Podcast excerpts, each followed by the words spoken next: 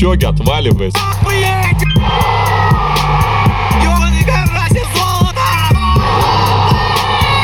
Это было в одну калитку! Ни одной медали. Всем привет! Вы снова слушаете подкаст «Сопли Кипчоги». Мы приближаемся плавно к какому-то там 20 эпизоду. Меня радует эта регулярность, и меня зовут Костя Кан. В этом подкасте я рассказываю каждую неделю о самых интересных, на мой взгляд, новостях из мира легкой атлетики, и эта неделя не станет исключением. Честно говоря, я не знаю, с чего начать. Э, Давайте начнем, наверное, с самых свежих новостей. Самые свежие новости — это не самые приятные новости, и я сейчас рискую получить какой-то панч, наверное, лютый за мои слова, но скажу так, в обществе просто как будто немножко смерть, она как-то гиперболизирована и вот это вот все, и как-то к ней люди относятся зачастую достаточно негативно, но это просто одно из агрегатных состояний людей. Поэтому к смерти Киптума я, в принципе, отнесся нормально. То есть э, вчера ночью разорвало интернет новостью о том, что Кельвин Киптум, рекордсмен мира на марафоне, и его тренер разбились по дороге домой в машине. Там какие-то мясные фотки были. Машину просто распидорасило по полной. Они вылетели с трассы, улетели в дерево. Было написано, что они пролетели около 60 метров. А, Значит, тренер и Киптум погибли, а третий пассажир машины, девушка какая-то кенийская, осталась э, жива. Вот. Э,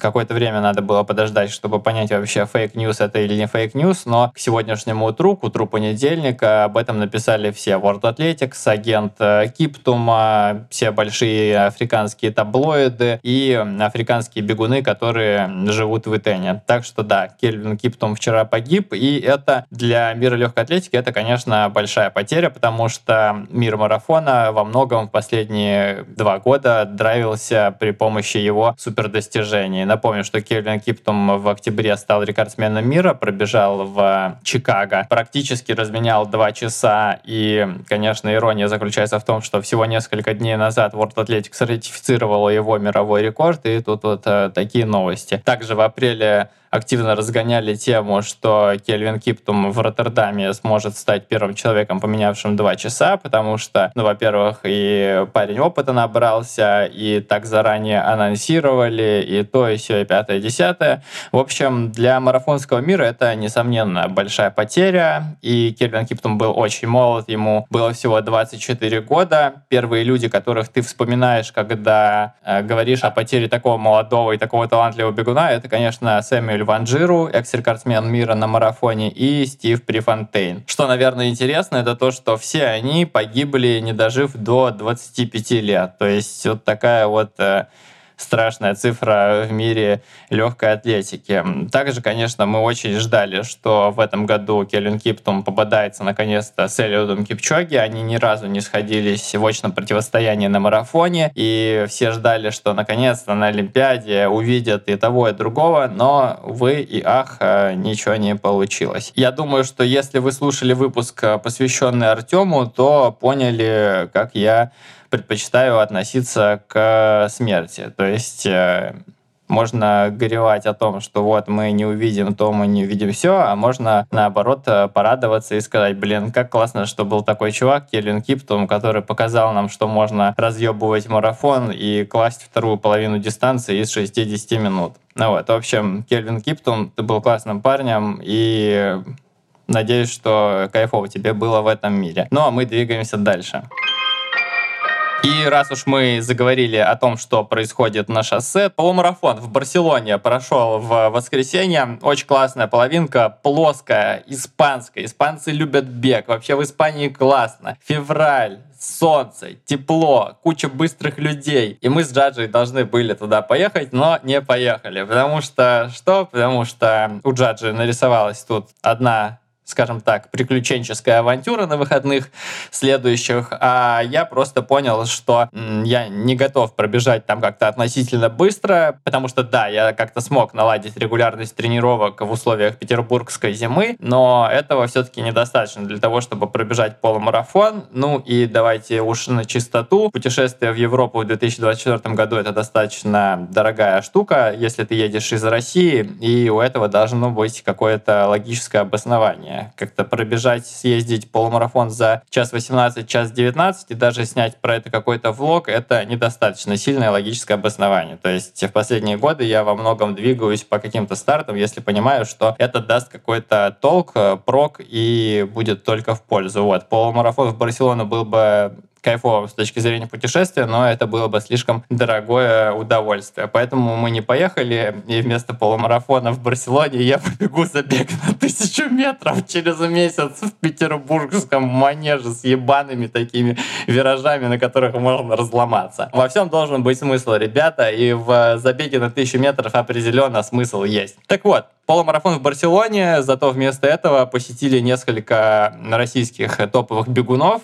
Конечно же, Степа с Диной, я думаю, все видели. Степа пробежал 65.02, Дина пробежала час 13.02. Для Степы результат, я думаю, нормальный. Для Дины это результат получше. И прежде чем мы перейдем к разговору с Диной, а, я, конечно, позвонил Дине, потому что, ну, блин, во-первых, она пробежала хорошо, во-вторых, это ее первый большой международный полумарафон, да и вообще, в принципе, Дина всегда готова поболтать, э, неплохо это делает. Но прежде чем мы перейдем к ним, поговорим о более, скажем так, прозаичных вещах. Это, конечно, о результатах, показанных э, мировой элитой. В Барселону привезли очень э, солидных ребят. Это, например, экс-рекордсмены мира Джойслин, Джеб Казгай и Кибивод Кэнди, которые показали очень э, неплохие результаты. Оказалось, что Кибиот Кэнди выиграл мужской забег с результатом 59-22. Это не очень быстрый для него результат, на 2 минуты практически медленнее его личного рекорда, но, как оказалось, в Барселоне была не самая беговая погода вчера, вчера, то есть в воскресенье, там был достаточно сильный ветер, ну и, может быть, просто э, Кэнди так закатал вату. Что интересно про Кэнди, напомню, что это один из самых быстрых полумарафонцев планеты, человек, который несколько раз бежал половинку за 57 минут, и вот э, последние годы он выступал садиком, причем конец прошлого года он э, выдал очень крутой, дебютировал, ну как дебютировал, пробежал наконец-то более-менее свою силу марафон в Валенсии 2.04, пробежал половинку там же, выиграл 57 минут, и вот он был садиком, и в начале года почему-то Адик куда-то пропал. То есть на двух последних стартах, это в Китае на марафоне, и вчера в Барселоне Кэнди был одет э, хуй пойми во что. То есть, если конкретно, то вчера он бежал в кроссовках Ленинг, в шортах Asics и в футболке, в майке какого-то непонятного мне бренда. Так что интересно, кто же его подпишет, потому что такое сокровище на дороге не валяется. И Кибивод Кэнди, конечно, молодец. Я думаю, от него все ждали только победы, но самый крутой результат на этом старте занес Андреас Алмгрен. Это шведский швед, как я называю таких ребят, которые родились в Швеции от шведских родителей. Ну, вы поняли. За это тоже можете мне панчи надавать, но вряд ли у вас получится меня пробить. Андрес Алмгрен — это, наверное, один из самых больших прорывов на европейском рынке длинных бегов. Парень вообще бегал средние дистанции, бегал дорожку, там полторашки, пятерки, тройки, последние несколько лет неплохо выступал, в притирочку пробежал к 13 минутам, а полторашку пробежал в прошлом году за 3.32, и в январе он дебютировал по-крупному так, на шоссе, приехал в Валенсию, бежал десятку, пробежал 27-20, не хватило ему 7 секунд до рекорда Европы, и вчера он дебютировал на полумарафоне. Показал результат 59-23, и чуть было Кибивота Кэнди не накрыл. Но, разумеется, это рекорд Швеции, это второй результат э, в истории Европы, то есть ему снова совсем чуть-чуть не хватило, буквально 10 секунд до рекорда Европы Вандерса, и парень, конечно, продемонстрировал просто потрясающее умение раскладываться. Вот если смотреть по пятеркам, то первая пятерка у него по 2,52, вторая по 2.46, третья 2.47, четвертая 2.51 и финишнул он по 2.48. То есть на финише было прикольно в трансляции видно, как Кэнди там что-то добегает, уже, возможно, немножко бросил, а Алмгрен просто его накатывает. И вот если смотреть по позициям в приложении полумарафона есть классная такая штука, то 5 километров он был 11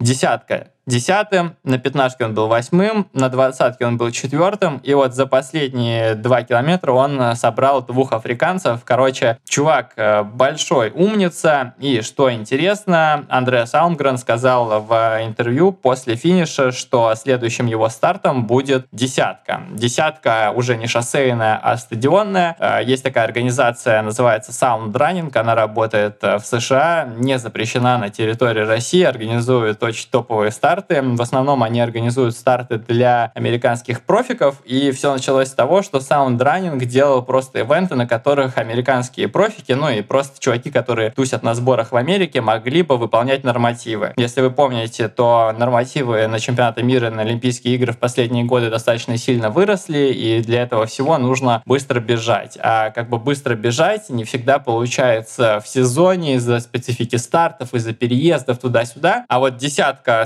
саундранинг, она проходит в марте, то есть ты спокойненько набрал объемчики за зиму, немножко подразгрузился, пробежал быструю десятку и дальше уже не паришься. Там готовишься на пятерку, тройку, что у тебя по сезону, там полторашка может быть даже, потому что, ну, я думаю, все сейчас замечают, насколько диверсифицированы бегуны на дорожке, что они там и полторашки, и тройки, и, и полторашки, и десятки многие бегут, потому что никогда не знаешь, куда ты сможешь отобраться, на какой дистанции. Вот, поэтому Андреас Аунгрен побежит 10 э, тысяч метров 16 э, марта, кажется, за Z10 называется эта десятка. И он, кстати, будет не единственным из топовых интересных чуваков, кто там побежит, но о них попозже. В общем, Андрес Амгрен красавчик. Э, кто еще был замечен здесь? Э, Марк Скотт 14 место. Британский бегун, час 02.06 пробежал. Марк Скотт интересен тем, что он тренировался в Bowerman Track Club и с э, прошлого года ушел из этой организации, и что-то пока у него дела не прут. Степа занял в абсолюте 37 место. Его, к сожалению, к сожалению, обогнали несколько девчонок. И я сначала думал, что, может быть, у него не было возможности преодолеть э, гандикап, и типа элиту запустили пораньше, и их там из кластера А они с Диной бежали, потому что они, конечно, регистрировались просто за свои деньги как любители. Я думал, вдруг они не смогли там прорваться через картон, но они смогли. Об этом Дина расскажет э, дальше. И что у нас тут? Джойслин Джеб Казгай, экс-рекордсменка мира на полумарафоне, выступила очень круто, 64-29. Я думаю, что если сравнивать результаты ее и Кибиота Кэнди, то она, конечно, выступила покруче. Второе место Сент-Берри Тефери, 64-40. То есть два результата такие хорошие из 65 минут. Это, конечно, вот он тот уровень женского полумарафона, который мы в этом э, году ожидаем увидеть, ну, хотя бы. Вот. Что касается Джойслин Джебказгай, то это очень интересная барышня, которая вовсю использует э, всю свою, скажем так, э, силу, мощь и возможности и свой статус, и она в Кении тренируется все время с огромным количеством людей. То есть так было еще, когда мы были в Кении в 2019 году еще, когда мы там были, мы видели, как она приезжает на стадион, и ее таскают по 3-4 человека, мужиков, э, ну, как бы сами понимаете, мертвых мужичков на ее уровень найти, конечно, э, достаточно легко, которые не могут своими результатами ничего заработать, а вот э, на наработках ей подтаскивать темп, пожалуйста. Можно и так, да, мужики, можно и так зарабатывать, но не в России, конечно. Ну вот, но в Кении вы не сможете так зарабатывать, потому что там женщины бегут быстрее, чем вы, но без негатива, как говорится. Ну вот, про Джослин Джебказгай, что я хотел рассказать. Что я хотел рассказать? Мы сейчас вернемся к USA Olympic Trials. Я там рассказывал про Саяну Бетти, американку новоиспеченную, которая раньше выступала за Кению, а сейчас бегает под звездно-полосатым флагом. И вот Саяна Бетти тренировалась вместе с Джойслин Джебказгай, Э, в подводке к Орландо, и там был такой угарный комментарий от нее, что, говорит, вот у нас там все время было херово туча мужиков-пейсмейкеров, которые таскали нас на тренировках, и вот в один день там что-то Джип Казгай приболела, или что-то у нее там не пошло, и Саяна Бетти пришла на тренировку одна, и у нее была группа из 12 пейсмейкеров мужского пола на тренировке. Вот так вот. А вы говорите,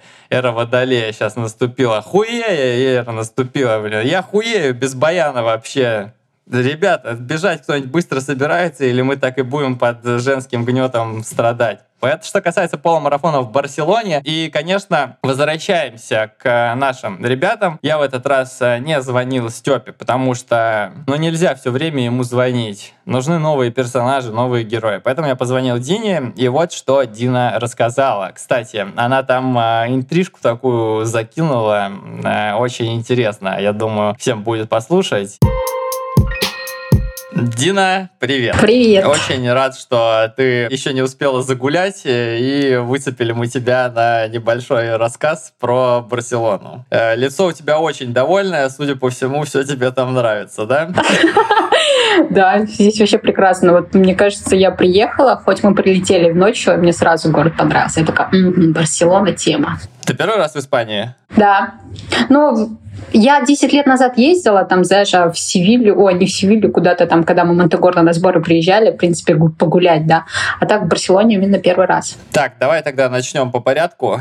Вы были на сборах а в Монтегордо, сколько там, недельки три, наверное, да? А, четыре недели. Четыре недели, ну, чуть-чуть там буквально вот выходные два дня не хватило до четырех недель. Че, как сборы зашли? Как вообще эмоции? О, я так мечтала скорее. Но мне кажется, в прошлом году я очень сильно хотела хотела, когда Лену Коробкину видела, что она поехала в Монтегордо. Я такая, ой, как же я хочу туда, потому что, вот, как я еще рассказала, 10 лет назад мы тут были, атмосфера нравится, тепло, в январе ты бежишь в шортах, бегаешь, там, не знаю, в футболке все время в шортах, и вечером тоже. И очень повезло, что не было дождей. Вот первые два дня там чуть-чуть немножко, и вот последний день, когда мы уезжали.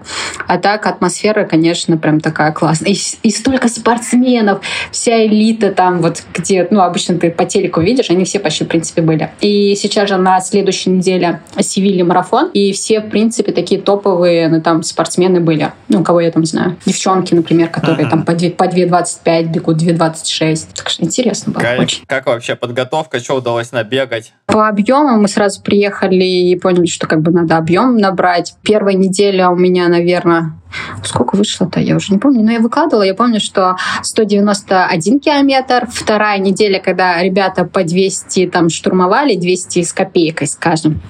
А, вот. А я чисто, ну, блин, по глупости просто в первый же день, в понедельник, подвернула ногу вообще так жестко никогда не подворачивала. И самое главное, вечерку бежим. Ты помнишь, у нас на всякие ускорения есть? Когда вечерку вот в Киргизии мы с тобой делали, и там выходило по 4 минуты вот эти да, адские. Это вообще Фу. Такая, такая, да, ну такая да, бликосина. Просто... И тут, в принципе, такие же тренировки были, ну, там, буквально неделю. Э, и я такая думаю, ну, Степа мне говорит, ну, не надо отставать там, потому что как бы с пацанами надо же бежать, и тем более я одна там из девчонок. И я такая думаю, все, надо чуть-чуть потерпеть, потерпеть. Я просто отвлеклась. Они что-то там начали разговаривать, типа, вот, Дина, молодец, там, с пацанами ты такая сильная. И я просто хоп, и подвернула ногу. Я такая, капец. Я ей говорю, все, концерт в Ишленде. Я говорю, идите. Я говорю, я дойду, добегу. В итоге я добежала, прихожу домой, и у меня никогда вот такого не было, что прям, знаешь, так синячище, опухла, отекла вообще прям жестко. Все потом испугался, на самом деле, даже все. И я думала, все, хана, но нормально, слава богу. Буквально я, наверное, два, а, я два дня не бегала, на третий день чуть-чуть там по 7 минут потрусила, буквально по 6-7 километров, но у меня все равно тоже то, что я там, естественно, работу пропустила, две работы основные такие жесткие даже, ну, не то, что жесткие, я только начала нормально тренироваться, и, в принципе, две работы пропустила, длительную пропустила, и у меня все равно объем там вышел 150, 150 километров даже вот с травмой, скажем. На третью неделю ребята, скажем, чуть-чуть сбавили, ну, может, у них там 190 километров было, а мне такой, Степа, ну, тебе надо поработать. Я такая, окей. В итоге в воскресенье у меня работа была, ну, в конце недели, и я смотрю по часам, у меня где-то 195 было, что ли, и Степа такой смотрит на часы, он такой, так, говорит, давай, иди иди на заминку, говорит, еще семерочку, чтобы 10 километров было после работки. И пошла, замялась, и вот у меня 200, 203 километра, что ли. Восьмерку, что ли, замялась? Семерку, семерку замялась. Хотя надо было там буквально 5 километров, 5,5 километров, чтобы 200 км было. Красивые цифры, все же любят. А я там куда-то побежала, и в итоге семерку замялась после работки.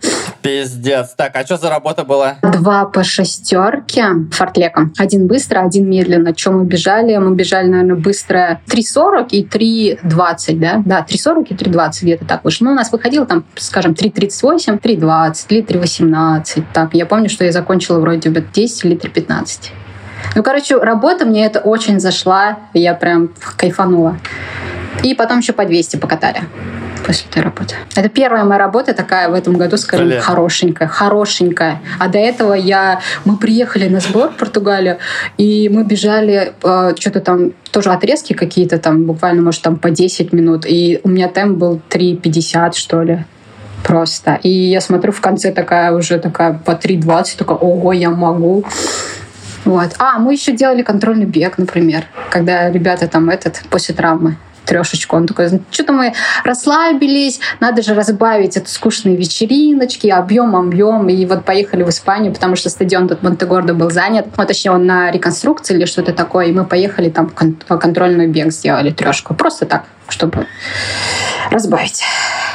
Сколько получилось? 9.40. 3.15, 3.15 и там 3.10 получается. Нормально.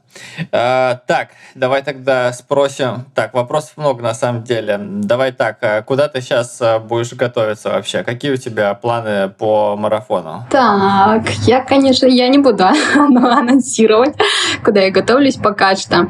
А, а так, да, ну почему? У меня все спрашивают, а что ты так рано начала сезон? Рано начала сезон, потому что мы приехали в Португалию, и, естественно, типа, почему бы не сбегать, когда можно сбегать в Барселону? Вот, а так я Ага. готовлюсь к марафону.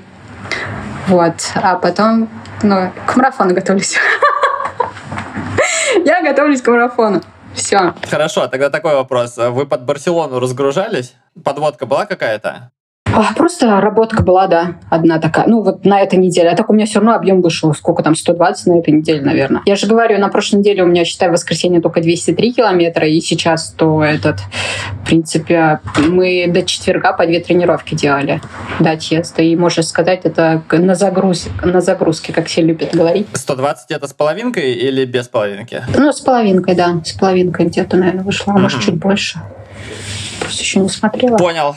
Так, час, час 13. Как результатом? Ты довольна? А, когда мы со Степой разговаривали, он такой, ну что, как ты?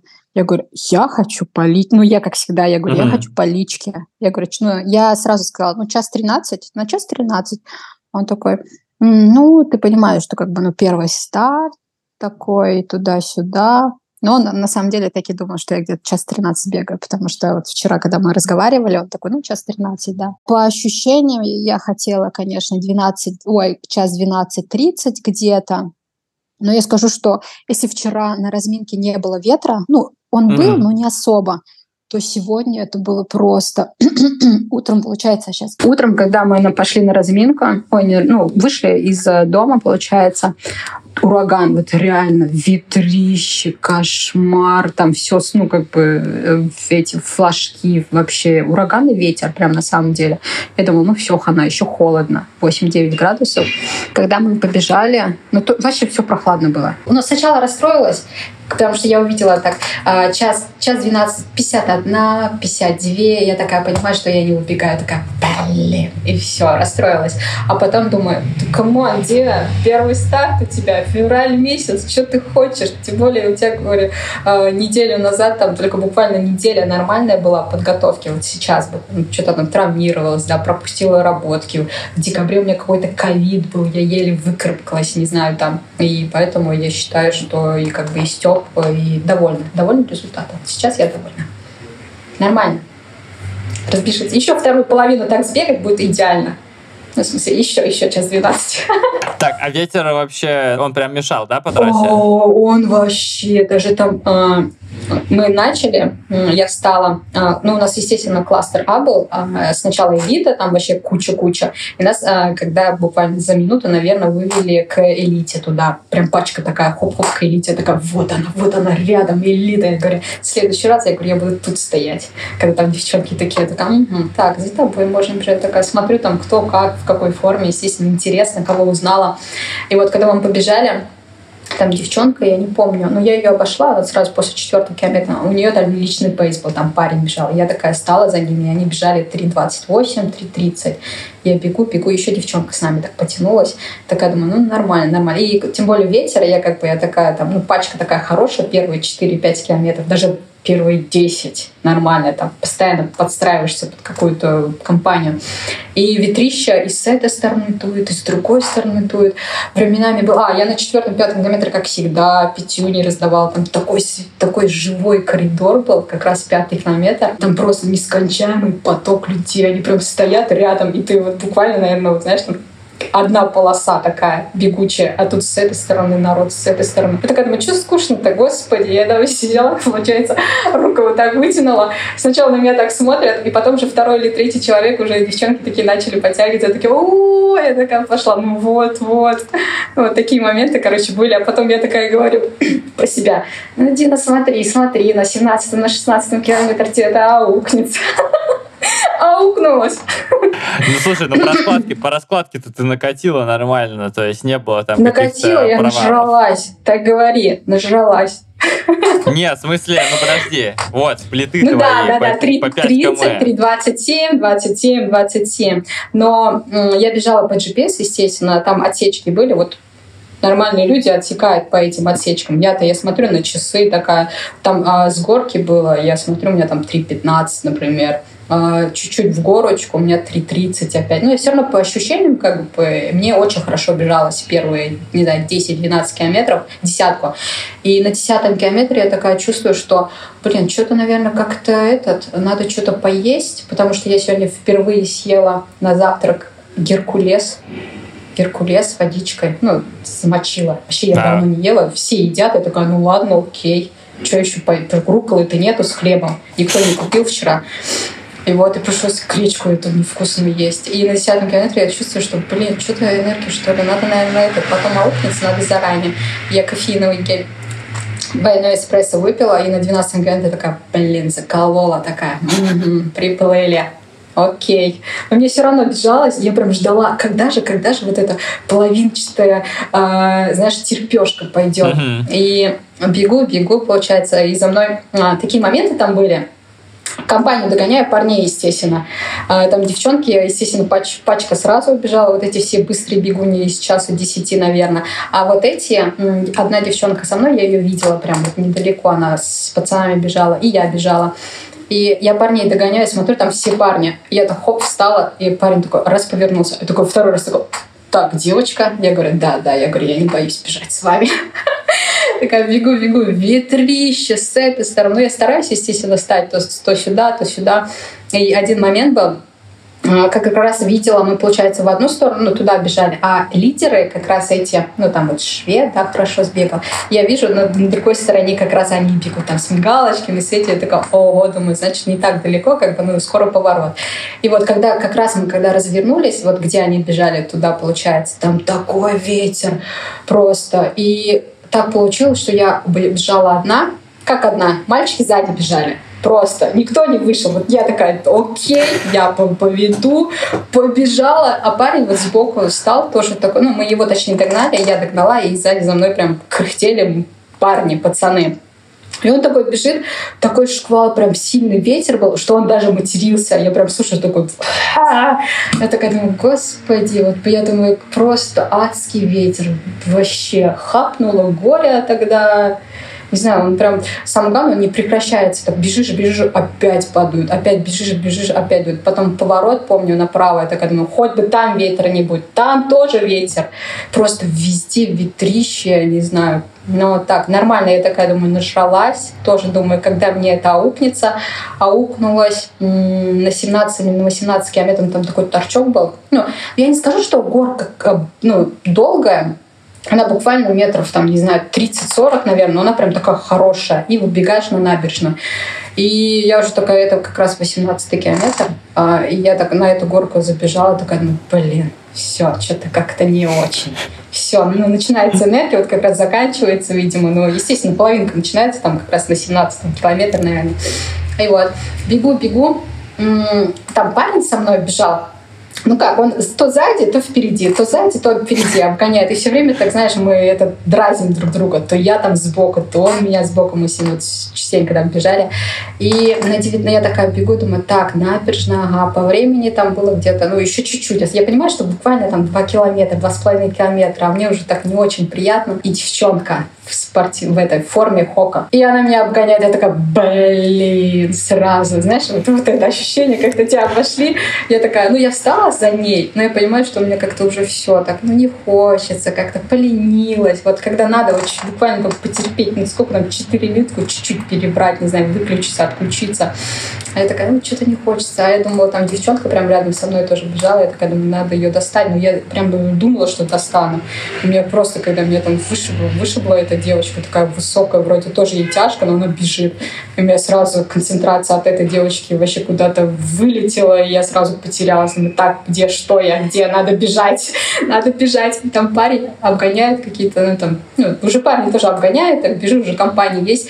И они мне такие, давай, давай, давай, давай, что-то, ну, там, ну, типа, вот, и они еще показывают сбоку, типа, вставай сюда, вставай сюда. Я пытаюсь, пытаюсь, и еще, самая еще проблема, ошибка моя. Ладно, там, когда ты по российским статам гоняешь, ты, в принципе, знаешь, где финиш, туда, ну, как бы все равно смотришь где-то, наверное. Хотя, ладно, я не смотрю, окей. А тут э, местность ты не знаешь, и ага. вчера, хоть мы разминались там по набережной, и надо, я все-таки поняла, что это я всем буду говорить, а, когда последние 2-3 километра надо пройтись, посмотреть, где, что приблизительно, где там финиш. А я даже не знаю. Вот я по часам посмотрю, что там 5 минут примерно бежать. А где? Мы когда развер... Э, развернули, получается, направо, вижу арку. Я такая, ого, арка, значит, финиш. Это же как бы всегда так. Я бегу, бегу и понимаю, что нет, нифига, Дина, это не финиш, надо еще поворачивать. И я такая, это, знаешь, это еще один сигнал такой, блин. И этот, я, получается, поворачиваю, ну, поворачиваю и понимаю, что ну, еще, блин, на метров 400, ну, вот серьезно. Я такая, о, так, надо встать на стопочки свои, такая, ну, своя полторашница такая, хоп, встала и попробовала ускориться. Ну, там с пацанами уже зарубиться. И, в принципе, вроде чуть-чуть получилось ускориться. Так было неприятно. Но нет, я довольна, но можно было вот как раз чуть-чуть потерпеть, и было бы там, не знаю, 12.53. Ну, по личке точно было бы. Просто опять поленилась. Нормально. Хорошо. Для первого старта окей. Если я в прошлом году час 15 начинала в марте в конце в Казахстане, то сейчас час, час 13 Хорошо.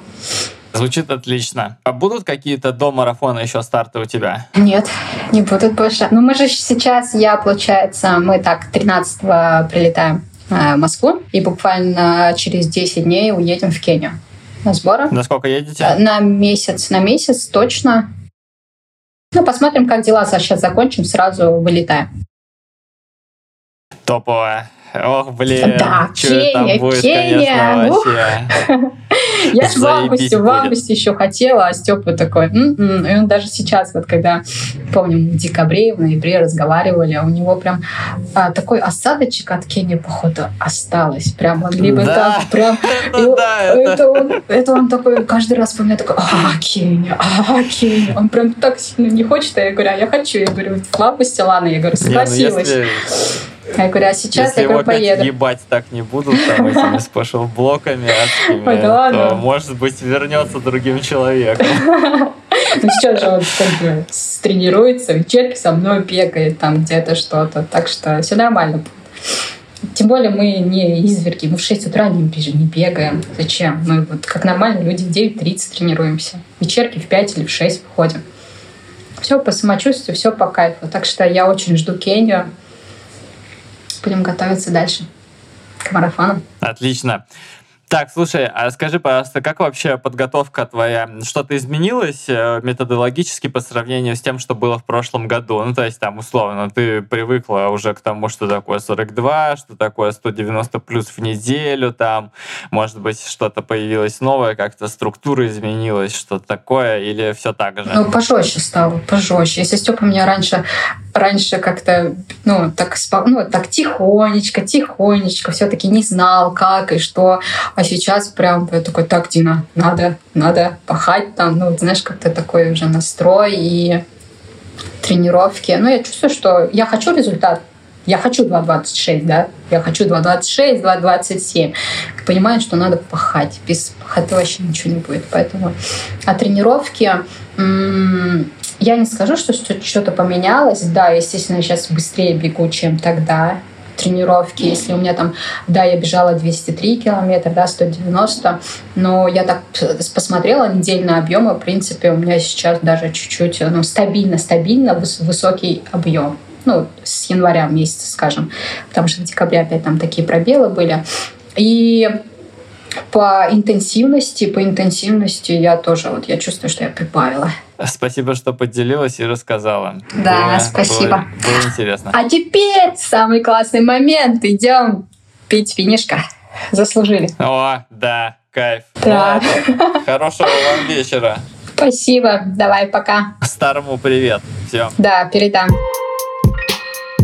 Дина, как обычно, порадовала своим оптимистичным настроем. Дина молодец. Ждем с нетерпением, когда уже она анонсирует. Я вам так скажу, я даже не под запись пытался у нее спросить, э, где она побежит, но она не раскололась. Молодчина девчонка, и Антоха не даст соврать. Напишите комментарий к этому выпуску, как вы думаете, где Дина побежит свой марафон. И к слову о комментариях еще, да, пока вы не бросили слушать этот подкаст замечательно. Если вы нас слушаете на каких-то платформах, где можно ставить оценки, где можно ставить комментарии, обязательно, пожалуйста, умоляю вас, заклинаю, я даже 10 рублей готов вам на Киви кошелек скинуть, если вы напишете отзыв положительный, а если не положительный, то 50 рублей. Поставите лайк, звездочки, а если вы еще и как где-нибудь расскажете в своих соцсетях э, о том, что есть такой подкаст «Сопли Кипчоги», то там вообще все 75. Короче, пожалуйста, вот это вот все нас оно пушит. Э, ну, блин, ребята, легкая атлетика такой классный вообще предмет для обсуждения. Я уверен, что просто огромное количество людей хотели бы слушать мой гнусавый голос каждую неделю, но они просто не знают, что такое есть.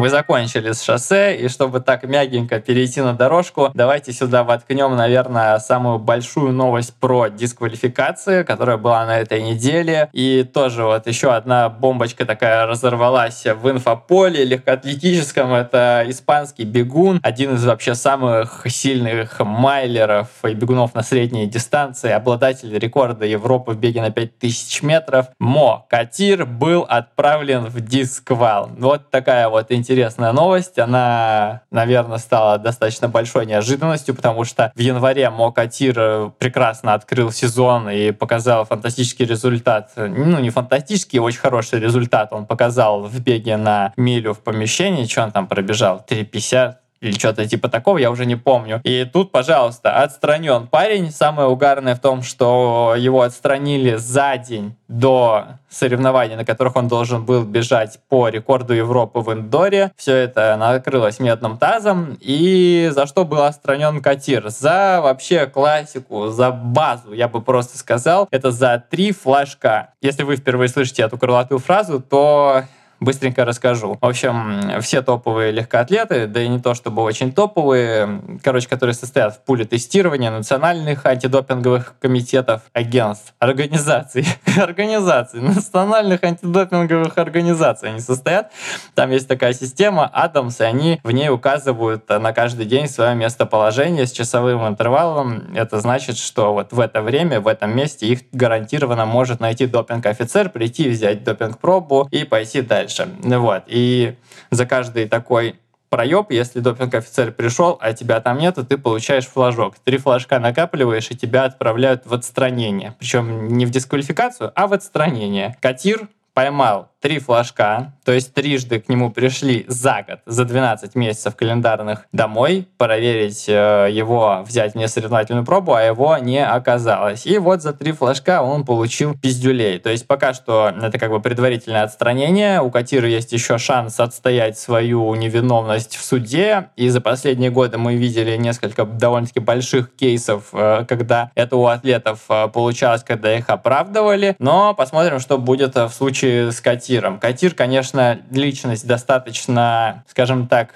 неоднозначная. Он довольно-таки резко ворвался на мировую арену. Слушай, а что у них в башке должно быть, чтобы три раза их пропустить? Ну, как Тут бы... у меня вообще есть э, несколько, да, классических моих ответов. Пункт первый. Ты долбоеб? Ну и просто просто проебываешься, и реально как бы все у тебя нормально было. Это как на нашей родной математике говорили, что если один раз это случайность, два раза это совпадение, а три раза это долбоеб, да? Типа того, да. Ну, то есть, э, вот ты как бы либо ты долбоеб, либо ты искусно скрываешь как-то свое недобросовестное поведение. Потому что, опять же, ну вот за три... Искусно прям пиздец. Прям так искусно. Ну смотри, за три флажка ты получаешь два года отстранения. А если ты, например, фарился как-то жестко, да, там что-нибудь, что-нибудь, что-нибудь, то ты там можешь схватить дисквал там и на 3, и на 4 года, и аннулироваться твои результаты могут. И как бы не очень это прикольно. И, например, если ты там фарился, и вдруг э, к тебе пришли допинг-офицеры, а ты понимаешь, что ну, не ушло это препарат из э, вот этот не выветрился из тебя, то проще получить флажок и два года поотдыхать, чем э, получить пиздюлей по полной программе и вот так вот, чтобы тебя прям выебали конкретно. Ну вот, поэтому да. И, и вернуться сильнее, да? Да, конечно. Вот. Спустя два года. А что касается Катира, да, по Катиру на самом деле у жителей интернета, которые не отличаются деликатностью, как мы знаем прекрасно, у жителей интернета, не отличающихся деликатностью, были давно уже вопросы. То есть, вот, например, у него был э, прорыв колоссальный вообще в результатах. Вот, э, например, в 2021 году Катир пробежал в Монако за 3.28.76 полторашку. До этого его личный рекорд был 3.36, то есть он за год снял 8 секунд с полторахи. Или на тройке, например, как было. В 2020 году был результат 7.44, нормальный такой средний европейский результат. В 2021 он засандалил 7.27. Ну, на пятерке он в тот же 2021 год просто ёбнул 12.50. То есть парень как бы за один год э, совершил прорыв. Да, вы сейчас скажете, что в последние годы это не единственный случай, и такое было, и мы видели кучу каких-то, скажем так, плюс-минус ноунеймов, которые вот так вот прорывались, но как таким ноунеймам всегда есть какие-то вопросы, особенно все это звучит неловко и неудобно на фоне тех э, проблем, которые сейчас у испанского антидопингового агентства происходят, что там вот почитайте подробнее у Сереги Лисина, наверное, в канале. Я, честно говоря, особо в эту тему не вникал, потому что не было времени, но у испанцев какие-то там завихрения в сюжетах э, с работы Национальным антидопинговым агентством происходят. И Мокатир, бронзовый медалист 2022 года в беге на полторы тысячи метров, серебряный медалист в беге на пять тысяч метров, э, сейчас будет отстаивать свою невиновность. Интересно, чем вообще у него дело закончится, но пахнет сомнительно, и я думаю, что даже если он отстоит свою невиновность, интернет-то все помнит и будут ему припоминать еще очень-очень долго этот косячок. На прошлой неделе прошло сразу два очень э, крупных и крутых турнира. Первый турнир прошел в Льевине, во Франции. Название этого турнира я не могу воспроизвести, потому что я не Джо Дасен, но турнир классный, турнир топовый, и он славится тем, что там очень часто бьются мировые рекорды, и также он славится тем, что организаторы за словом в карман не лезут и вообще не боятся анонсировать попытки этих мировых рекордов снесения, скажем так.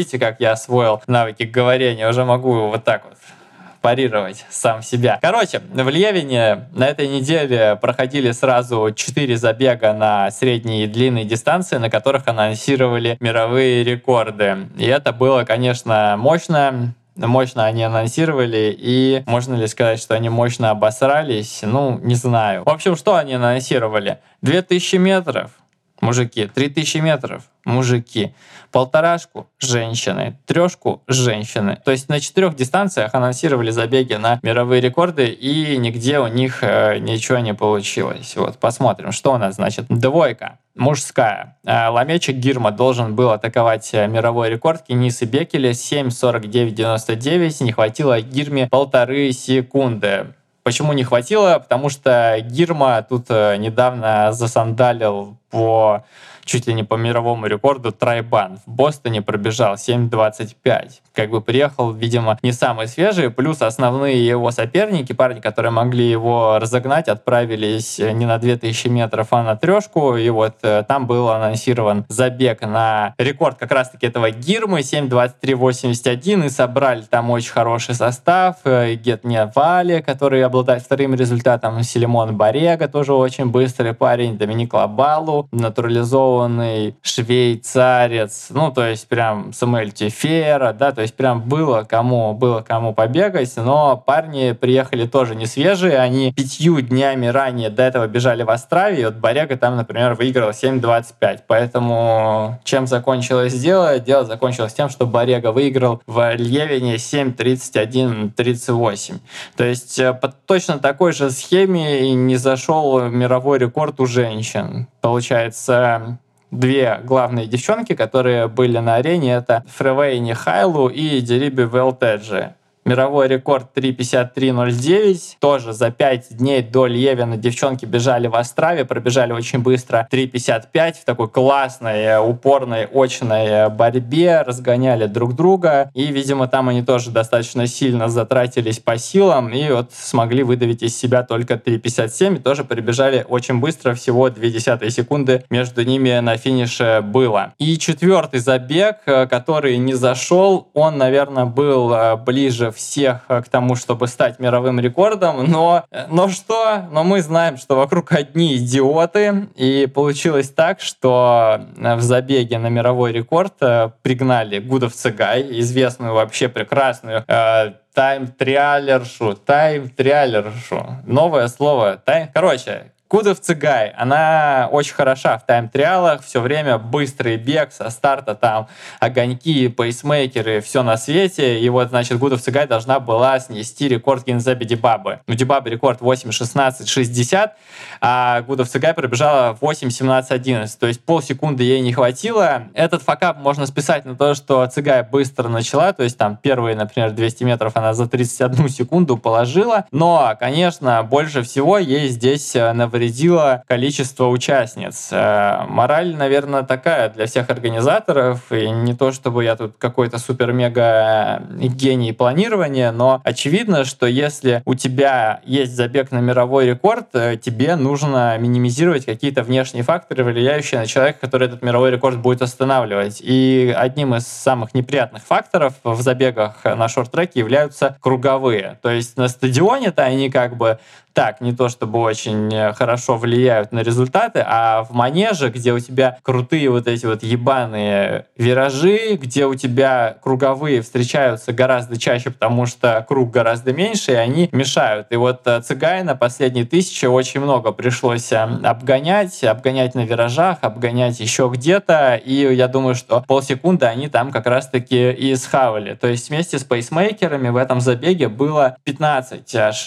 человек, и вот 8.17 э, пробежала Гудов, а в районе 9 минут, ну, там как бы куча остальных девчонок финишировали, и тут э, я не знаю, какое решение. Либо тебе нужно собирать просто там 3-4 человека, которые будут очень быстрыми, чтобы не было толкотни, либо тебе надо как-то говорить перед стартом, типа, девчонки, мы понимаем, что вы будете биться там за личные рекорды, что у вас это бег на пределе, но вот есть там Гудов Цыгай, если вы услышите, что кто-то кряхтит, сопит за вашей спиной, дайте ей там как-то пробежать по наименьшей траектории. Вот, Гудов Цыгай, я думаю, так, раздосадована была, и потому что она там и на зубах прям так бежала. Ну, то есть проявила, как обычно, свои самые крутые такие качества бойцовские, выгрызалась э, в дорожку, как в последний раз, но вот э, не повезло, не подфартило. 4 забега, получается, на мировой рекорд было анонсировано, и 0 мировых э, рекордов э, было установлено. Зато были другие классные забеги. Например, на 60 метров у мужчин был э, забег, который выиграл Гранд Холлоуэй с результатом 7.32. Это результат в трех сотых всего лишь от мирового рекорда, который также принадлежит Гранту Холлоуэю. И самое крутое в этом, наверное, то, что у Холлоуэя продлился его винстрик, который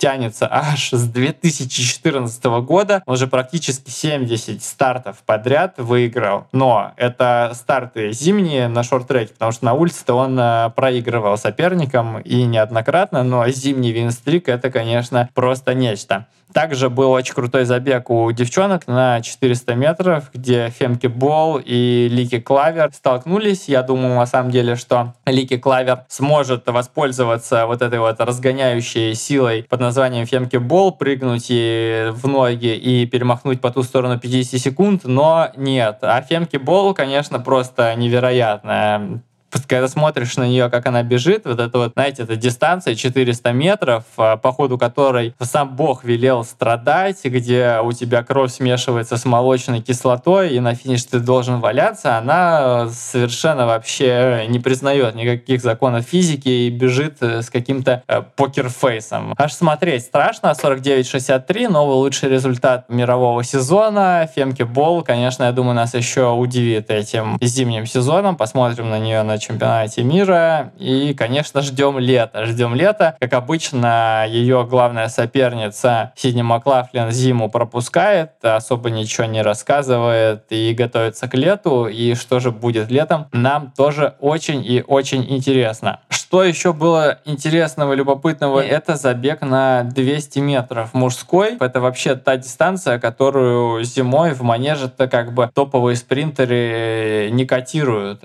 Потому что, ну, как бы круг с двумя виражами, блин, ну вообще просто хер пойми что. И поэтому так удивительно было, когда в заявке возникло имя Эриона Найтона, одного из самых быстрых спринтеров э, на 200 метров, обладателя юношеского мирового рекорда, медалист чемпионата мира, Олимпийских игр. Прилетел из Америки, пробежал эти 200 метров и сказал во флеш-интервью после, что он просто приехал понюхать манеж, и это будет его единственный старт зимой, и он уезжает в Америку обратно тренироваться и готовиться к летнему сезону. То есть, ну, очень интересная штука, потому что обычно топовые спринтеры не рискуют так своим здоровьем, и многие даже пропускают э, просто даже забеги на 60 метров, а тут Найтон не побоялся и на два манежа залез. Вот такая вот история. И вообще Леевин, он стал для меня очередным таким прекрасным подтверждением моей гипотезы о том, что кенийцам похер на то, что происходит на дорожке зимой. Я тут недавно писал в Телеграме, что когда смотрю на протоколы и на стартовые составы э, зимнего тура World Athletics, то сразу вспоминаю, что было на чемпионате мира в Белграде в 2022 году. А было там то, что с одной из самых маленьких сборных Эфиопия выиграла медальный зачет на последнем зимнем чемпионате мира. И когда я смотрю на то, что происходит э, на зимней дорожке, сейчас я смотрю, там Эфиопы, тут Эфиопы, кругом одни Эфиопы, и я понимаю, что что просто чуваки, ну, в Эфиопии же не устроишь ты какой-то отборочный чемпионат на шорт-треке. И чуваки просто отправили всех своих топов в командировку в Европу на несколько месяцев, и они там постоянно рубятся, и эфиопы, видимо, просто таким образом отбирают э, себе состав на Глазго, который чемпионат мира пройдет в марте уже меньше, чем через месяц, кстати. Поэтому смотрим на протоколы, видим одних эфиопов, кеников практически не видим. Более того, кенийцы тут э, на днях показали свой состав э, на Глазго, они уже собрали сборную, там тоже какая-то вообще просто совершенно ничтожная по количеству команда, и что самое интересное, там практически нету бегунов на средние и длинные дистанции, там какие-то одни спринтеры и не помню, помню, были там технари какие-то или нет, но вот любопытно, что так сложилось у соседей, что одни прям зимой разъебываются по бегам, а вторые копят силы на лето. Ну и второй топовый турнир, который прошел на этих выходных, это Milrose Games. Milrose Games один из самых старейших турниров вообще планеты легкоатлетических. Вы не поверите, но он проходит в 116 раз в этом году. Его провели. И то есть, получается, мы смотрим, какие у нас есть э, забеги с такой многовековой историей. Марафон в Бостоне, Хакон и Кеден, пробег Пушкин Петербург и вот Milrose Games. То есть такая прям историческая штука. И я когда садился писать превью для этого турнира, я понял, что у Milrose Games есть какая-то вот прям магия, что ли, такая своя, своеобразная, которую так просто не понять, но ты смотришь на трансляцию и понимаешь, блин, это же что-то есть. И поэтому что? Поэтому, когда я что-то не могу объяснить сам, я стараюсь всегда позвонить человеку, который может сказать. Тоже это произошло, и в этот раз я позвонил Лене. Э, Лена была уже у меня в подкасте пару лет назад. Она очень интересный человек, потому что она поработала на самых крутых турнирах легкоатлетических, международных, причем со стороны организаторов. Ссылочка будет на подкаст с ней большой, расширенный, в котором она рассказывает, как она там оказалась, будет в описании. А в этот раз Лена тоже работала на Melrose Games. Ее позвали по, скажем так, старой дружбе, и она, так скажем, ну, типа поволонтерила, покайфовала, поконтактировала с любимым видом спорта. И вот я позвонил Лене, чтобы узнать, почему же Melrose Games является таким топовым турниром, и что же в нем вот так вот э, цепляет. Лена, привет. Во-первых, спасибо тебе большое, что согласилась э, вот так вот сразу, быстро, прямо с пылу с жара выйти в эфир. Расскажи, пожалуйста, что ты сегодня сделала на Милроузе? А, я тут разводила спортсменов. Тут очень интересная а, микс-зона, где три, э, три зоны отдельные, две в помещении, одна прямо на арене, и э, это очень тяжело скоординировать всех спортсменов, чтобы они прошли во все эти три зоны, чтобы они не потерялись, не ушли на допинг-контроль слишком э, раньше времени или не пошли там с фанатами фотографироваться. В общем, бегали, скортировали атлетов туда-сюда. Э, классика, классика микс-зоны. Ну как-то весело сегодня было? Весело, весело, столько рекордов, а, прямо даже неожиданно, особенно начать с а, мирового рекорда в барьерах. Мне кажется, никто этого не ожидал. А, это, да, такой хороший тон задался на все соревнования. Это точно, такого не ожидал никто. Э, расскажи пару слов буквально о том, как ты попала э, в это, скажем так, в эту индустрию и как ты стала э, работать на турнирах, потому что вдруг кто-то не слушал прошлый наш с тобой подкаст, и так быстро, быстренько ввести людей в курс дела. А, ну да, ну я работала раньше во Всероссийской Федерации легкой атлетики до 2013 года, до чемпионата мира, и потом я переехала в США на учебу, а, но у меня осталось много а, контактов а, с журналистами, с агентами, с которыми я познакомилась, когда работала в Российской Федерации легкой атлетики. И меня иногда тут приглашают помочь, в основном с медиазоны, потому что у меня большой опыт. Я делала на чемпионате мира, чемпионате мира среди юниоров. И меня иногда приглашают помочь, и мне это очень нравится. Вот так я, собственно, здесь и оказалась. Это, наверное, уже пятый или шестой раз я на Милрос Геймс. Я позвонил тебе именно сегодня, потому что впервые, кажется, осознал, что Милроуз, Милроуз это вообще, наверное, как будто один из самых культовых турниров э, на планете. То есть там как Хакона, как марафон в Бостоне, как э, не знаю что.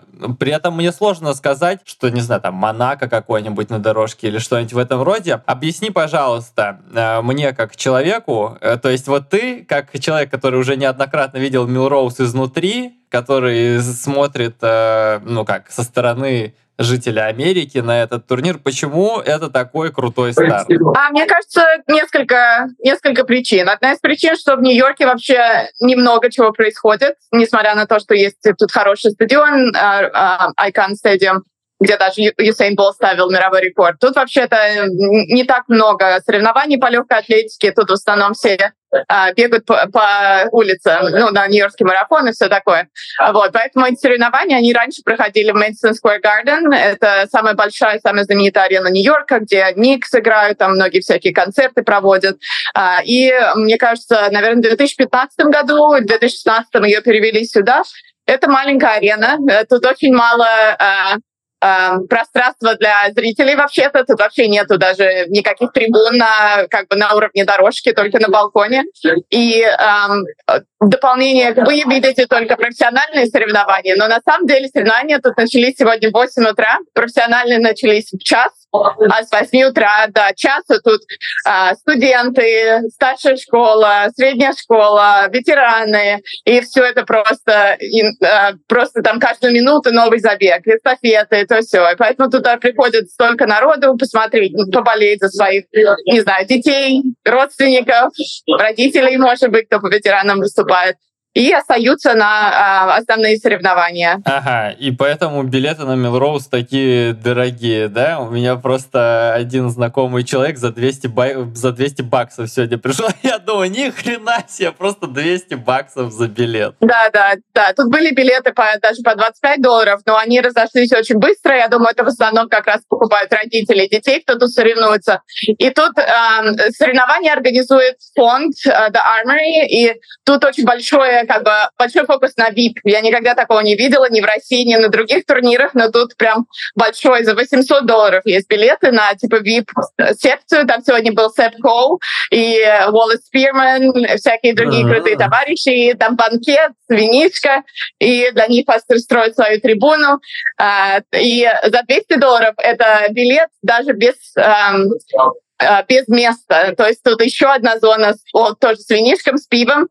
Там нет места, потому что тут нет вообще зрительских зрительских сидений на, на уровне дорожки. То есть ты можешь постоять за 200 долларов, попить пиво.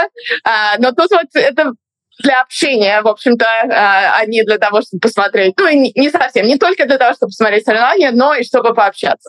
Слушай, а можно сравнить с New Balance Indoor Grand Prix, например, вот Армори? Ты же на New Balance это тоже была? Да, но вот какие-то вайбс совсем другие, мне кажется. На New Balance нету такого а, как бы банкетной такой обстановки. А, э, тут прям, как я сказала уже, банкет в нескольких местах во время соревнований, банкет после соревнований, типа тут after party. И тут прям, прямо вот такой вайб, что это спонсоры, доноры, благотворители, благотворителям, кто заплатит деньги, им дают финишную ленту поддержать. Ну, тут совсем другая как бы атмосфера этих соревнований. Очень интересно. То есть это такой прям какой-то благотворительный бал красивый, да? Блин, э, да, слушай, это, конечно, действительно не, не похоже ни на что из того, что проходит в легкой атлетике. А ты вообще смотреть э, успевала что-нибудь сегодня? Что-нибудь видела? Не все видела, но, наверное, половину где-то видела.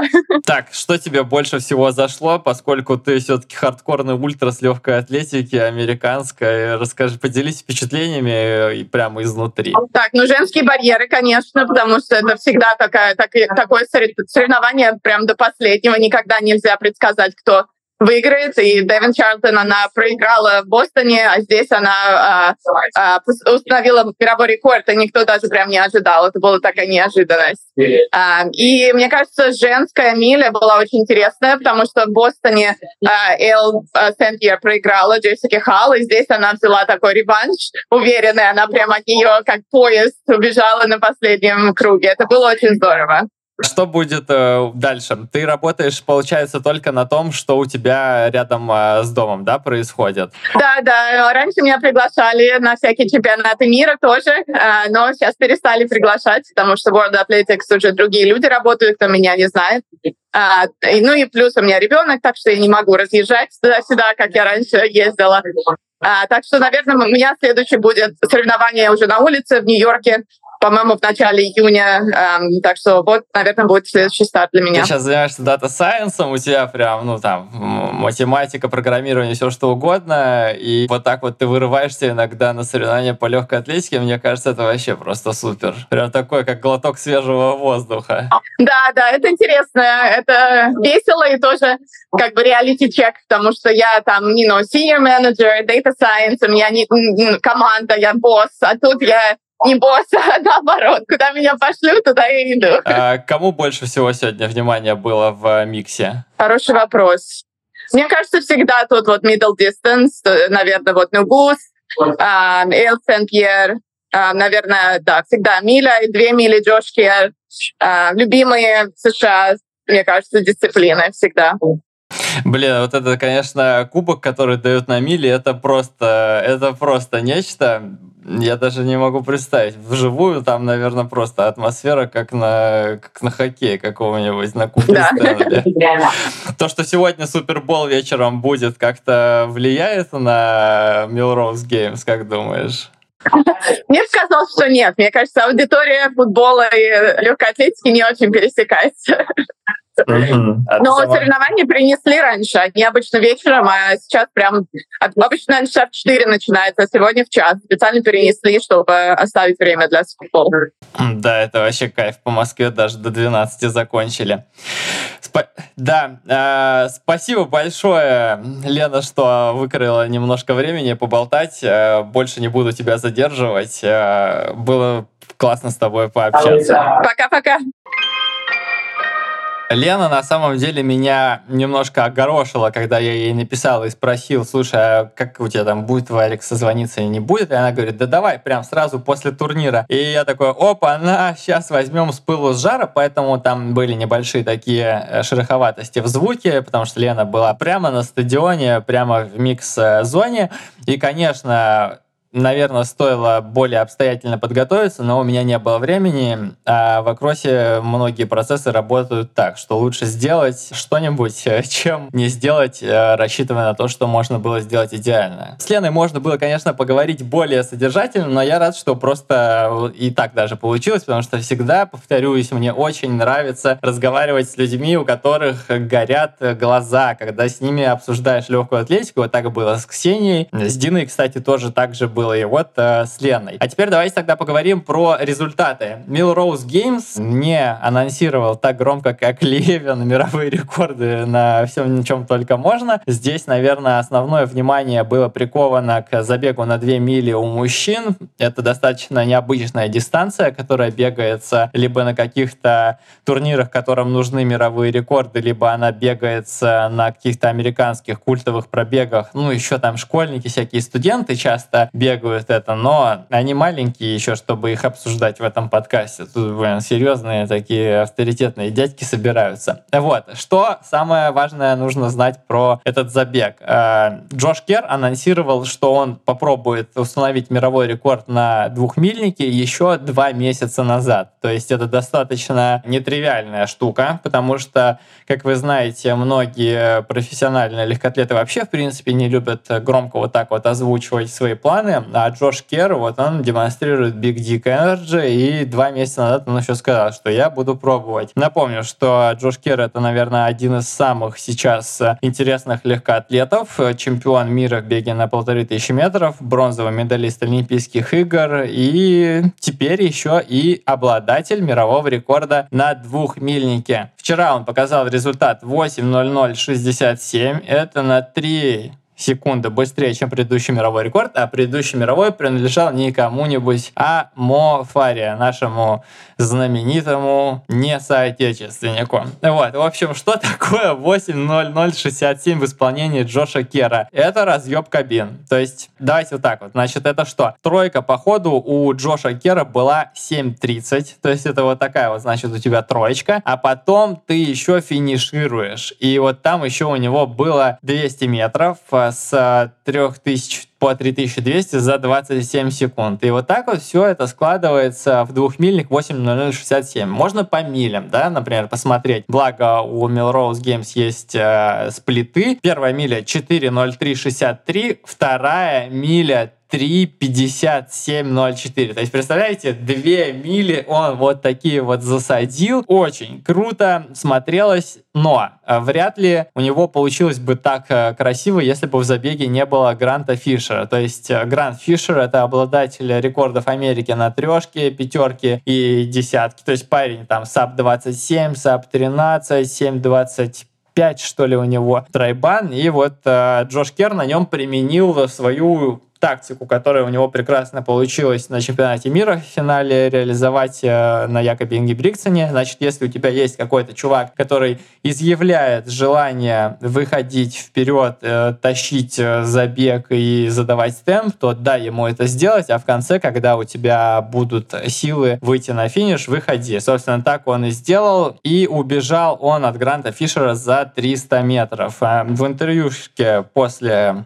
финиша. Джош Кер сказал, что он хотел это сделать раньше, но ему это было очень сложно и не было сил, поэтому вот хватило его только на 300 метров, но круто, круто, что он вот такой вот выдал, и в интервью он, в принципе, был достаточно многословен, с удовольствием отвечал на вопросы журналистов, и один из интересных пунктов он там как раз рассказывал про то, как он за последние годы трансформировался, то есть раньше он был просто каким-то сильным чуваком, потом он стал world класс атлетом, потом он стал медалистом, и теперь вот он, значит, э, пожинает эти плоды. Мы, кажется, обсуждали в каких-то прошлых выпусках, э, что после прошлогодней победы в Будапеште он смог позволить нанять себе повара, а сейчас он на Милроузе рассказывал, что он прям нанял себе целый штат вообще обслуживающего персонала. То есть это личный повар, это нутрициолог, это ребят, которые были с ним еще в прошлый раз, а сейчас к нему еще добавился человек, который полностью занимается бронированием вообще всей хуйни, то есть это билеты, концерты, он говорит, даже столики в ресторан этот человек ему бронирует, то есть вот прям Джош Кер сделал из себя такую прям идеальную машину пытается сделать, чтобы он думал только о победе, чтобы он думал только о тренировках, и чтобы даже бронирование столика в ресторане не занимало у него времени. Еще он сказал, что он нанял себе какого-то там, там типа пиар-менеджера, не пиар-менеджера, короче, человека, который занимается его соцсетями, и что-то там еще он рассказывал, прогнал телегу, что после того, как он выиграл Будапешт, на него сразу куча очень большая свалилась рекламных обязательств, что там столько возни, туда-сюда. Он все равно мне мне достаточно сильно нравится, потому что ну, такие люди делают мир легкой атлетики интереснее. Он не боится говорить, он э, высказывается там в том числе и о том, что Якоб делает ошибки какие-то в тактике. Короче, такой, скажем так, виртуальный трэш-ток даже какой-то устраивает. В общем, классный чувак, и надеюсь, что летом у него снова все получится. Я надеюсь, что летом все будут э, здоровы, потому что победители трех последних глобалов, то есть Якоб Ингибриксон, победитель победитель Олимпийских игр, Джейк Уайтман, победитель чемпионата мира 2002 года, и Джош Кер, победитель 2023 года. Я очень надеюсь, что все эти парни летом будут в добром здравии, что все у них будет хорошо, что они порубятся. Джейк Уайтман продемонстрировал, что он возвращается а, на прошлой неделе в Бостоне. Якоб Ингебригтсон продемонстрировал, что он пока не возвращается и вообще у него ребенок родится когда-то там летом, осенью. Ну а Джош Кер, Джош Кер говорит, что он, да, он в порядке. И я буду за него этим летом болеть. Что еще интересного было на Milrose Games, так это мировой рекорд на 60 метров с барьерами. То есть вот это вот прям был нежданчик. То есть э, как было сделано, я включаю трансляцию, и сразу же трансляция, бабах, и мировой рекорд. То есть э, даже не все сразу это осознали. То, что Девин Чарлтон пробежала 7.67, сняла одну сотую с рекорда Сюзан Калур. Представляете, он держался с 2008 года, то есть 16 лет простоял мировой рекорд. Чарлтон его сняла ровненько, ровненько 7.67. Было прикольно, было очень быстро. Скажу честно, про девчулю эту я ничего практически не знаю. Посмотрел с ней флеш-интервью, она там вся такая была эмоциональная, сказала, что в прошлом году, после того, как у нее не получилось на чемпионате мира заперформить, она пришла в разминочную зону, сказала тренеру, все, зимой разъебываем мировой рекорд, и вот у нее все получилось. Вот еще, кстати, интересный момент, который понравился очень мне в интервью Чарльтона, это она сказала, что когда Тоби Амусон установила мировой рекорд рекорд на 100 метров с барьерами, то есть аутдоровский, то это всем подпалило задницу, то есть это прям стало таким классным стимулом, который сказал, да, надо все, надо разъебываться, пахать так же, как Амусон, и поэтому вот э, тоже Чарльтон хотела мировой рекорд на коротких барьерах э, в индоре взять. Прикольно было, что она там даже слезу дала, такая была вся эмоциональная, потому что семья ее приехала на Милроуз Геймс, они там сидели на трибунах, э, болели болели за нее. Она же еще из этой страны, которая называется Санта-Лючия или как-то так? Нет, из Санта-Лючия это Жульян Альфред, а это с богам. А, да. Прошу да, ну и раз уж ты спросил, тут, конечно, скажем тоже про Жульен Альфред. У нас первый результат из 7 секунд на женской 60-метровке в этом сезоне. Жульен Альфред, э, одна из самых больших звезд последних лет NCAA, наконец-то... Ну что значит наконец-то? Ну, я не знаю, наконец-то это, наверное, очень странное слово, но мы просто живем в такое время, когда результаты в космос летят, поэтому, когда атлеты показывают скажем так, не охуеть, какие результаты, ты говоришь, ну, а когда показывают охуеть какие, ты такой, ну, наконец-то. Вот, с Альфред как раз-таки это наконец-то произошло. Она перехватила у Евы Свободы лидерство в сезоне, пробежала 6.99, четенько так, красиво. Напомню, что у нее второй результат э, в истории планеты Земля Первый принадлежит Ирине Приваловой пока что. Может быть, в этом году уже, кстати, и не будет принадлежать. Вернемся к более длинным дистанциям. Двухмильник был не только у мужчин, но еще и у женщин. Его выиграла Лора Мюр. На самом деле не выиграла, а просто девчонка, которая выиграла, оступилась. Э, в прямом смысле слова оступилась, э, вышла на первую дорожку раньше времени, и поэтому ее дисквалифицировали. Ну а Лора Мюр вообще изначально должна была бежать милю, на Melrose Games, но потом выяснилось, что у нее нет норматива на чемпионат мира. Мюр бежала в январе у себя там в Шотландии какую-то тройку, пробежала еще в районе 7.30, но оказалось, что та тройка была не сертифицирована, и поэтому у Лоры Мюр не было, у нее не было норматива на чемпионат мира, и поэтому... Бешеная коротышка, которая ее обогнала, она, получается, заступила, и Мюр победила? Да, там смотри, на тройке как, на тройке как э, устроено? Если много участников, то их ставят в два ряда. То есть один ряд э, вот так по всей ширине дорожки, он там сзади, а один ряд такой. На половину ширины дорожки он стоит чуть-чуть спереди. И те, кто спереди, они должны определенное расстояние пробежать у себя там по этому загончику, а потом уже могут смещаться к бровке. И вот эта вот бешеная коротышка, она просто сразу выстрел пистолета, и она сразу же съехала на первую дорожку, хотя стояла спереди. Не думаю, что это дало ей какое-то там видимое преимущество. Ну, понятно, может, она пробежала на 3,5 метра меньше. Но Мюир-то она отхлестала, будь здоров, там на финише вообще просто Да, а Мюр потом ее отхлестала в правовом поле. Вот, 9.04.8. Вот они, британцы, а? Да, и Мюр-то на двухмильнике оказалась, потому что на этом двухмильнике есть сертифицированная отсечка на 3000 метров. То есть вот она там пробежала, э, выиграла из-за дисквалификации своей соперницы забег и показала по ходу 8.31.45 результат на тройке. Это позволило ей квальнуться на чемпионат мира. Вот, на двухмильнике также бежала очень интересная американская девчонка Алисия Монсон. Она вот как Гранд Фишер тоже тараканила забег, э, но ее, от нее соперницы более резвые убежали. Алисия Монсон — это обладательница рекорда Америки в беге на 10 тысяч метров. 30.03 у нее результат, как бы 30.03 вообще-то результат у нее. И был показан он в прошлом году на забеге Z10, и вот Алисия Монсон в этом году тоже поедет на этот Z Тен, и она сказала, что она хочет стать э, первой американкой, которая выбежит из 30 минут 25 кругов. Достаточно сильное заявление, и оно также подкреплено тем, что Монсон в этом году по сравнению с прошлым набрала побольше объем. Короче, она не разбеганная, приехала на вот этот двухмильник, поэтому, конечно, э, Лора Мюр, специалистка на, там, на 3000 и на 1500 метров, убежала от нее на финиш, там, воткнула просто передачку повыше и ускакала. Ну, а Монсон просто приехала со своими там 150-160 километрами в неделю, и, конечно, она так не смогла быстро двигаться, как ее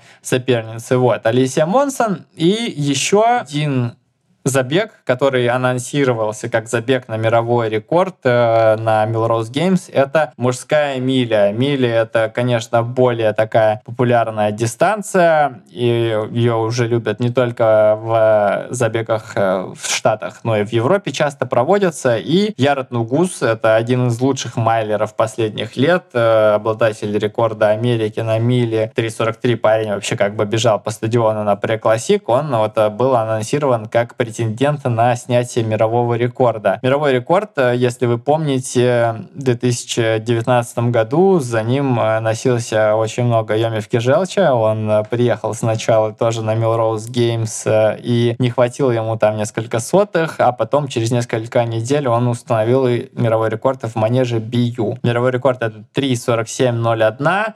Ярод Нугус пробежал 3.47.83. Чуть-чуть ему не хватило. А, я прочитал в Твиттере замечание Ника Уиллиса. Ник Уиллис всегда достаточно интересные вещи пишет. Он говорит, что если бы Нугус начал более консервативно, то были бы у него силы чтобы накатить. А получилось у него так, что 55-90, 56-59, дальше отвалился пейсмейкер, случилось западение на 59-38 и финишнул он на 55-96. Это если по 400 метров круга. Нугус э, всю дорогу контролировал забег, э, тащил, скажем так, парней и на финише убежал. Не хватило ему 8 десятых секунды. Нугус был, конечно, немножко расстроен, но конечно, как это такая штука, да, ты не установил мировой рекорд, и ты как бы расстроен. И он об этом тоже сказал в э, пост-рейс интервью, сказал, что да, типа, чуваки, вот у меня второй год прям профессионально я по про выступаю, тренируюсь там по 7 раз в день, жру, сплю и хожу на массаж только. И вот во второй год уже, когда я не устанавливаю мировой рекорд, это для меня как бы какой-то frustration. Так что все на самом деле-то нормально. Пробежал он э, хорошо и протащил даже четырех чуваков на результат из 3,50. То есть это вот очередная история про то, какое безумие творится в средних бегах, про то, что такое миля в 2024 году. То есть вот, например, здесь 4 человека из 3,50. До сегодняшнего дня таких людей в истории было всего 10. А сейчас их получается там 13 или 12. Ну, короче, уровень растет, и еще одна прекрасная иллюстрация того, что такое мили в 2024 является, например, забег, который прошел накануне Melrose Games в Бостоне. Там вот этот манеж BU знаменитый, который славится своими тайм-триалами, опять провели хуевую тучу забегов, и там было 7, если быть точнее, забегов на милю. И в этих 7 забегах на милю 43 человека выбежали из 4 минут. Просто даже невозможно отследить, кто все эти люди, потому что половина из них, да даже не половина, а большая часть из них это какие-то просто ноунеймы студенты, просто какие-то не самые популярные профики американские и не только. Поэтому Эмилия летит в космос. И что еще интересно, э, в Wanamaker Mile, которая прошла в Нью-Йорке, это то, что второе место занял Хопс Кеслер. 3.48.66 — это новая большая восходящая звезда средних бегов американских, чемпион мира по бегу на миле шоссейной. Отлично он открыл сезон, получается. Неделю назад он в Бостоне Джека Уайтмана отполоскал на полторашке. Сейчас он прицепился за Нугусом и пробежал 3.48.66. Напомню, что парню всего лишь, всего лишь 20 лет. Он э, сказал в интервью после забега, что немножко изменилась его система подготовки, и теперь он старается набирать объемы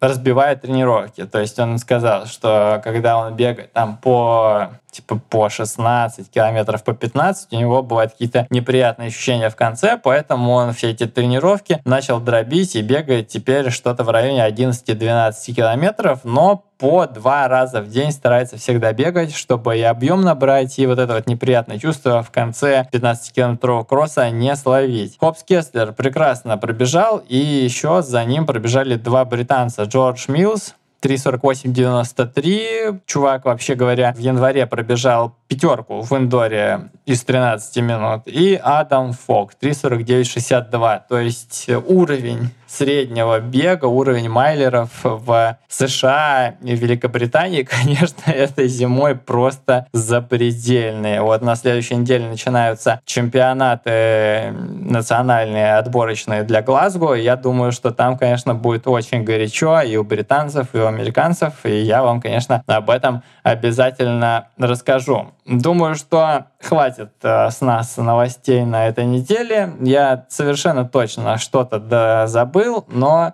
выпуск и так получился насыщенным, большим. Повторюсь, если вам он понравился или не понравился, напишите, пожалуйста, комментарий. Расскажите про этот подкаст своим друзьям. Поставьте оценку там в Apple Podcast, в Яндексе, в Spotify или где только можно С вами был я, Костя Кан. Смонтировал этот эпизод и все предыдущие Антон Смирнов, а музыку к этому подкасту написал великолепный Тимофей Пастухов. Всем пока, услышимся через неделю.